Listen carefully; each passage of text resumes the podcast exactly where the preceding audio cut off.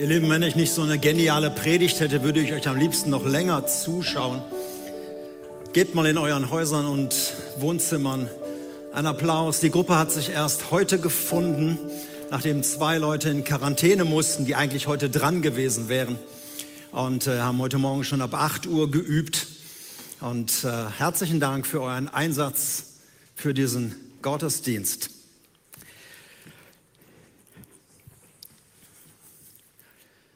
Jesus sprach zu seinen Jüngern,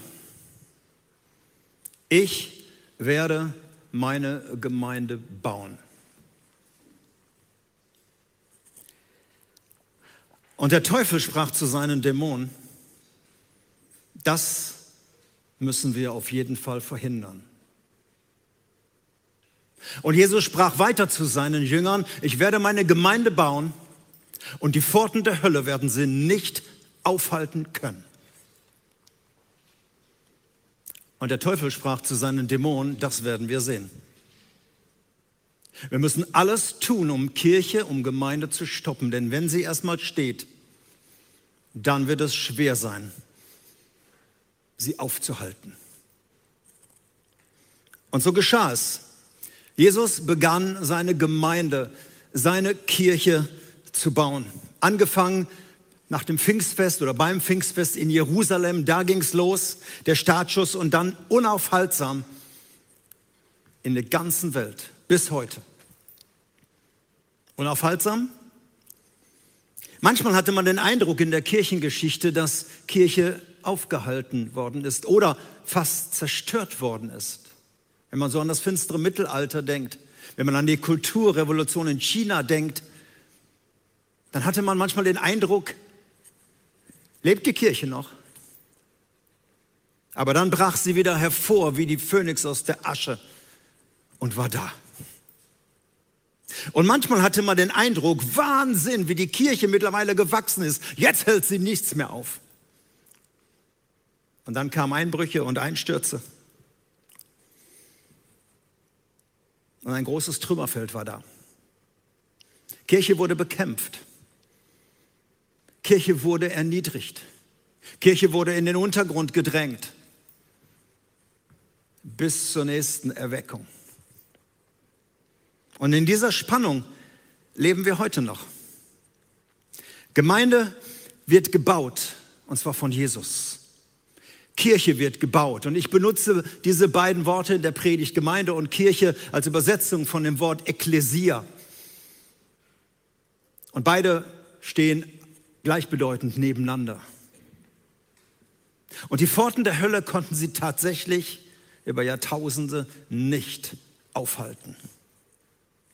Aber die Kirche steht immer noch im Kampf, in der Auseinandersetzung und in der Spannung zwischen dem einen, der versucht, Kirche aufzuhalten, wo es immer nur geht, zu zerstören und zu demoralisieren, und zwischen dem, der gesagt hat, was ich anfange, das werde ich auch vollenden.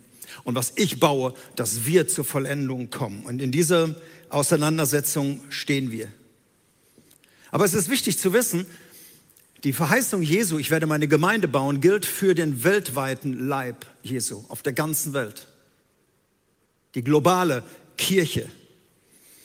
Millionen von Nachfolgern von diesem Jesus von Nazareth, die überall auf dieser Welt sind die lokale Kirche, die Ortsgemeinde kann wirklich eingehen. Das haben wir schon in der Bibel gesehen, dass Gemeinden zerstört worden sind, Ortsgemeinden. Und das erleben wir bis heute. Gemeinden müssen schließen, Gemeindehäuser schließen. Freikirchen wie Kirchen erleben das. Auch die Corona-Krise geht nicht spurlos an uns vorbei. Schon etliche Kirchen und Gemeinden mussten schließen in dieser Zeit und hatten keine Hoffnung mehr. Auch der Bund der Baptisten ist davon betroffen. Das ist traurig, aber es ist Realität. Und trotzdem gilt diese Verheißung immer noch, ich werde meine Gemeinde bauen, weiterhin bauen und die Pforten der Hölle werden sie nicht aufhalten. Freunde, Die entscheidende Frage lautet für jede Kirche, für jede Gemeinde, ist Jesus bei uns an Bord? Ist Jesus im Boot?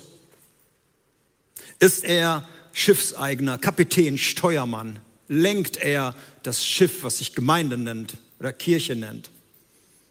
Oder ist Jesus nur ein Angestellter, der das zu tun hat, was wir wollen? Der so letzten Endes handelt wie die Königin von England. Die sitzt auch auf dem Thron, aber hat nichts zu sagen. Die Politik machen andere. Wenn das der Fall ist in einer Kirche, zieht Jesus sich zurück. Da, wo er Herr, da, wo er der Führer, da, wo er der Leiter sein kann, da wirkt er und baut seine Gemeinde gegen alle Widerstände. Warum sage ich das alles? Wir haben als Gemeinde, als Treffpunkt Lebengemeinde hier in Erkrath seit 2005 immer wieder eine Vision gehabt, unterschiedliche Art, einen Fokus fürs Jahr, wo wir gesagt haben, hey, das ist unsere Leidenschaft, das wollen wir in diesem Jahr oder in den nächsten Jahren durchsetzen und einrichten. Eine Vision ist ja eine Leidenschaft von einem Bild von der Zukunft, was wirklich in uns Begeisterung auslöst. Und wir hatten immer wieder einen Fokus. Und in den letzten beiden Jahren haben wir gesagt, hey, wir wollen nicht nur einfach mehr von Jesus und mehr Spiritualität, sondern wir wollen mehr Jesus in unserem Leben erleben im eigenen Leben. Das war 2019 diese Vision, mehr Jesus in meinem Leben. Denn da geht's ja los. Und 2020 haben wir gesagt, mehr Jesus im Leben unserer Freunde. Und wir hatten so viel geplant, bis Corona kam. Und viele, viele Einsätze mussten gestrichen werden. Aber Einzelne haben angefangen und haben gesagt, hey, ich möchte, dass der, der in mir lebt, auch in meinem Freund, in meiner Freundin, in meinem Bekanntenkreis lebt und haben sich davon nicht abbringen lassen, das auszuleben. Und wir fahren dieses Jahr immer noch auf Sicht. Wir wissen noch nicht, wie das ganze Jahr wird und deshalb haben wir gesagt, bis zum Sommer sagen wir erstmal mehr Jesus in unserem Miteinander. Denn wir sind davon überzeugt, dass irgendwann ein Miteinander wieder sein wird. Jetzt ist alles ein bisschen blockiert und runtergefahren. Es wird irgendwann das neue Normale geben, wie immer das aussehen wird. Und wir wollen uns vorbereiten. Und unser Ziel ist es, mehr Jesus in unserem Miteinander zu erleben, wie wir miteinander leben, wie wir miteinander reden, wie wir miteinander umgehen. Und das wird in den nächsten Wochen der Fokus der Serie sein. Wie behandeln wir uns? Wie stehen wir zueinander in Erfolgen, aber auch in Misserfolgen? Und Jesus hat seiner Gemeinde eine große Verheißung auch hier gegeben. Er hat gesagt, an der Liebe untereinander, so wie ihr miteinander umgeht, an der Liebe untereinander wird die Welt sehen, dass ihr meine Nachfolger seid. Da werden das Menschen erkennen. Oder halt, sie werden es nicht sehen und deshalb auch nicht erkennen. Aber das ist ein großartiges Versprechen. Hey, wenn ich unter euch wirke, wenn das, was ich für euch getan habe, euch anreizt, dass ihr auch so miteinander umgeht, dann werden Menschen ins Fragen kommen und sagen, wow, das ist eine Kirche, das ist eine Gemeinde, da, ist, da, ist, da geht's anders zu. Was ist euer Geheimnis? Und wir können dann einfach nur sagen, unser Geheimnis, wir wollen mehr Jesus in unserem Miteinander. Und deshalb wollen wir die nächsten Wochen nutzen, um zu lernen, wie ist Jesus denn mit seinen Leuten umgegangen? Wie hat Jesus das gemacht? Er als Vorbild. Er hatte ja so zwölf Jungs, das waren die späteren Apostel.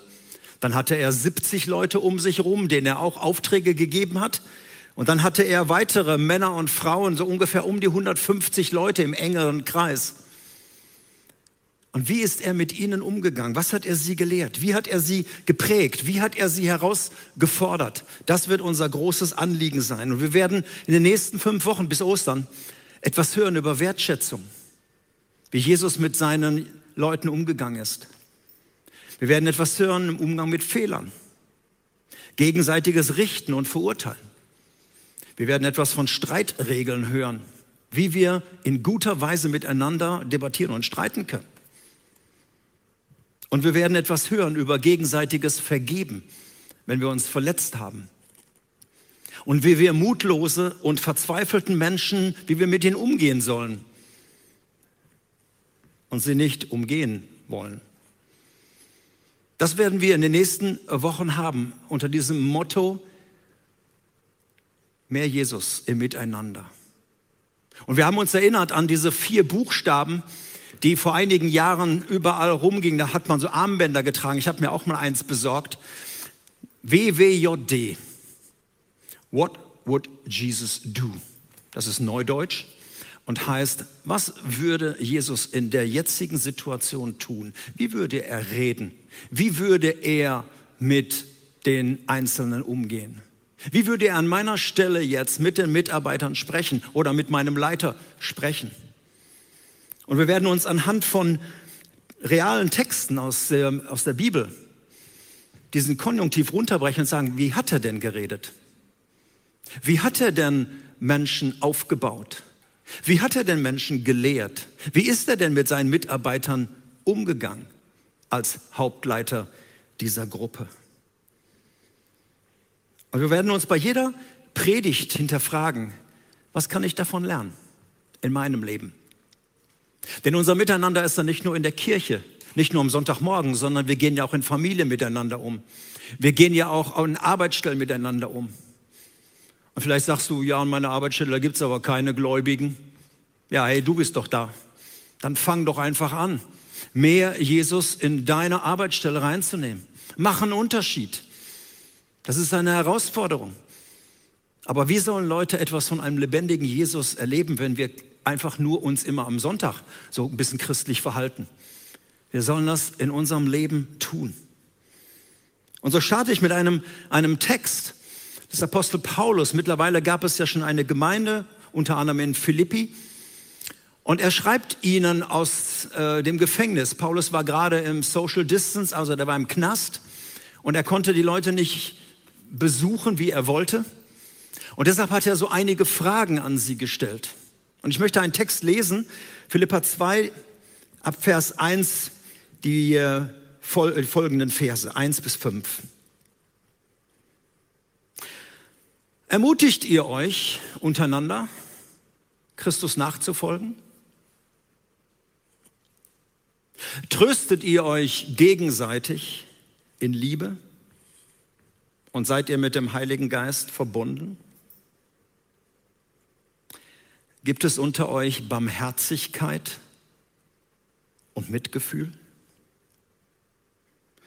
Dann macht doch meine Freude vollkommen, indem ihr in guter Gemeinschaft zusammenarbeitet, indem ihr einander liebt und von ganzem Herzen zusammenhaltet. Seid nicht selbstsüchtig. Strebt nicht danach, einen guten Eindruck auf andere zu machen, sondern seid bescheiden. Und einer achte den anderen höher als sich selbst. Und denkt nicht nur an eure eigenen Angelegenheiten, sondern interessiert euch für den anderen und für das, was sie tun. Und dann fasst er das zusammen mit dem Satz, geht so miteinander um, wie Christus euch das vorgelebt hat. Noch einmal, der Mann war in Philippi gewesen, jetzt ist er weit weg, er kann nicht mehr dorthin reisen und er hat so eine kleine Umfrage, so eine Art Kirchenfeedback und sagt, wie sieht's aus bei euch, Freunde? So auf einer Skala von 1 bis 10. 1 bedeutet, ist nichts vorhanden. 5 bedeutet, naja, wir sind ganz gut unterwegs. Und 10 bedeutet, kaum noch Luft nach oben, wir sind fast am Himmel. Stellt euch mal diese Fragen. Und du kannst das für deine Gemeinde, da wo du zuschaust jetzt, für deine Ortsgemeinde, kannst das auch für dein Leben mal anschauen. Wie wird das aussehen auf der Skala von 1 bis 10? Gibt es gegenseitige Ermutigung in unserer Gemeinde, in unserer Kirche.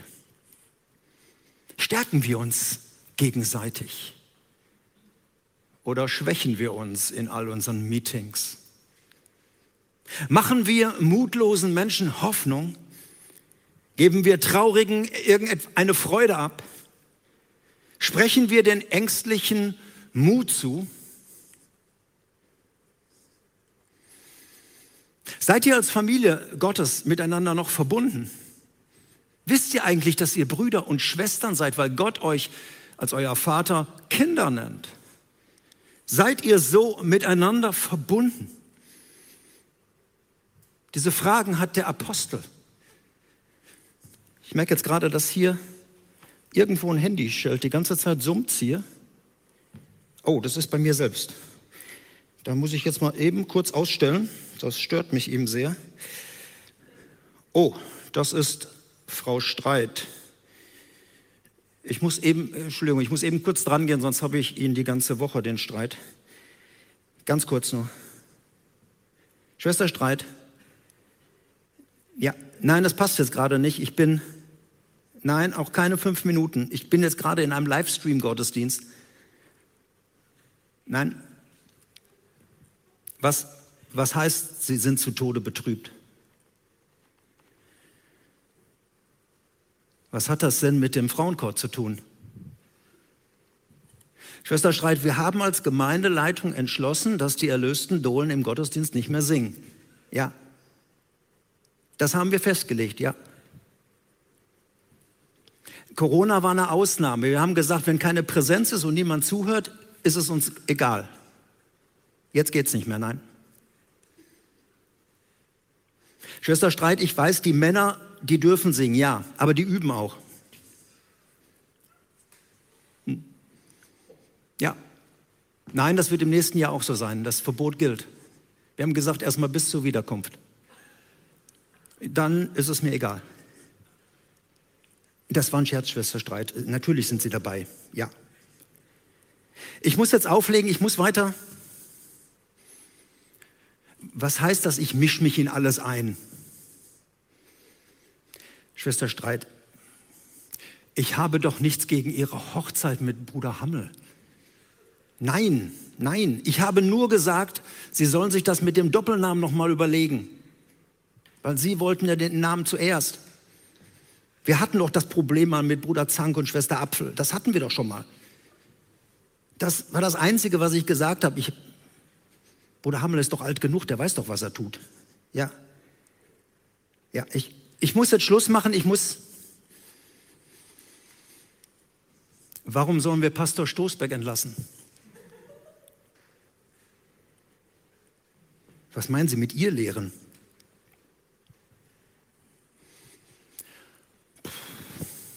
Nein, Schwester Streit, Pastor Stoßbeck hat nicht behauptet, dass Frauen nicht in den Himmel kommen. Nein. Er hat nur diese eine Stelle ausgelegt aus der Offenbarung, wo es heißt, es trat eine Stille ein, eine halbe Stunde. Und er hat gesagt, das könnte ein Hinweis sein, dass manche Schwestern später kommen. Ja, nein, das sind keine Irrlehren, nein. Sie sind dabei, klar. Schwester Streit, ich mache jetzt Schluss. Ja, ich muss jetzt einfach. Ja, sie mich auch. Ja. Irgendwann bringe ich sie um. Wo war ich stehen geblieben? Gibt es Barmherzigkeit unter euch? Feingefühl? Wie gehen wir mit den Fehlern anderer um? Erleben wir Anklage? Gehen wir miteinander um, wie Jesus es getan hat, oder erleben wir im Umgang miteinander, ähnlich wie im Bundestag, wie man miteinander umgeht? Schaut ihr zu den anderen hoch?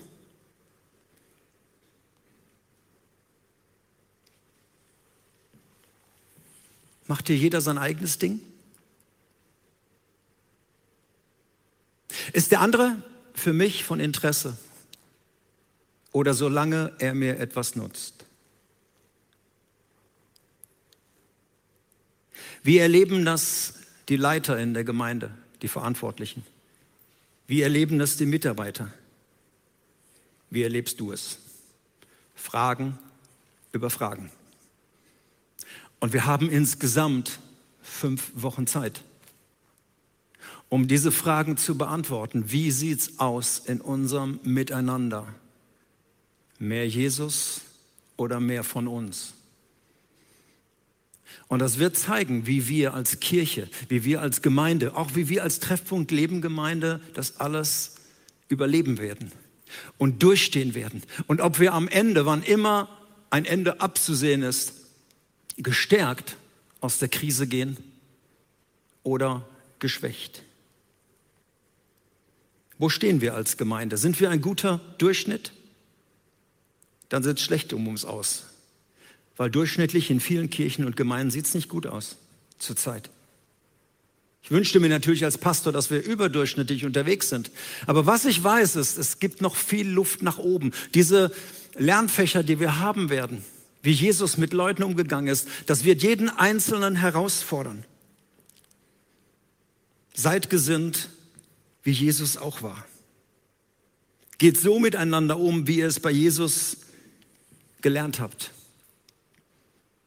Und was ich nicht müde werde zu sagen ist, man kann jetzt auf die irgendwie da oben schauen und sagen, ja, sollen die doch mal anfangen.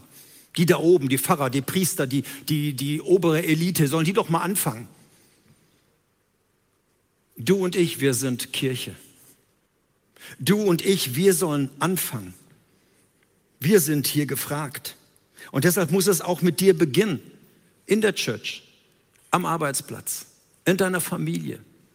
Überall da, wo du dich bewegst. Wenn du behauptest, dass Jesus in dir lebt, möchte Jesus wirklich etwas tun. Dieser Satz, seid gesinnt, wie Jesus auch war, ist ein Imperativ. Es ist kein Wunsch von Paulus, dass er sagt, es wäre doch schön, wenn ihr hin und wieder mal so ein bisschen netter seid. Es ist ein Imperativ. Es gibt keine legitime Alternative dazu. Und deshalb freue ich mich auf diese Serie. Ich möchte selber lernen. Ich, wir sind, die wir hier predigen, nicht Leute, die sagen, wir können das alles und jetzt seid ihr mal dran, sondern ich glaube, dass es uns wirklich alle angeht wie wir miteinander umgehen. Mit dem Wunsch, dass mehr Jesus in unserem Miteinander stattfindet. Und ich möchte dieses Armband in den nächsten Wochen tragen. Wir werden noch ein paar Armbänder besorgen für die Leute, die auf der Bühne sind. Dass ich mich an diese vier Buchstaben erinnere. W, W, J, D. Was würde Jesus jetzt tun, wenn ich im Streit mit meiner Frau bin? Wenn ich einen Nachbarn treffe? Wenn ich am Arbeitsplatz Unfrieden erlebe, was würde Jesus jetzt tun? Und was ich dann erkannt habe, das gilt umzusetzen. Ich möchte für dich beten. Diese Predigt war jetzt nur ein Einstieg von einer Serie, die kommen wird. Und ich möchte für dich beten, dass diese Worte oder dieser Slogan mehr Jesus im Miteinander dich einfach nicht loslässt. Und dass du erinnert wirst durch den Heiligen Geist, wenn du reagieren willst, wenn du reden willst, wie du denkst, dass diese Gedanken immer wieder reinkommen. Wie so ein Schutzschild. Wie so etwas, was dich umgibt, wie so eine Leitplanke. Was würde Jesus jetzt tun? Vater, und ich danke dir, dass wir jetzt in diesem Gottesdienst und in den nächsten Gottesdiensten hören werden, wie du, Jesus, mit uns umgegangen bist. Wie du damals deine Leute behandelt hast und wie du uns heute behandelst. Wie viel Wertschätzung, wie viel Liebe, wie viel Geduld, wie viel Barmherzigkeit, wie viel du in unser Leben hineingegeben hast. Wir profitieren davon. Und mein Wunsch ist es, dass wir es als Gemeinde, als Kirche umsetzen, da wo wir auftauchen, am Montagmorgen, da wo wir die Woche überleben, da wo wir Menschen begegnen. Im Augenblick ist das alles sehr spärlich. Aber hilf uns, uns vorzubereiten, wie wir übereinander denken, wie wir übereinander reden und wie wir miteinander dann umgehen werden. Danke für deinen Beistand. Danke für deine Ermutigung. Danke, dass du da bist. Amen.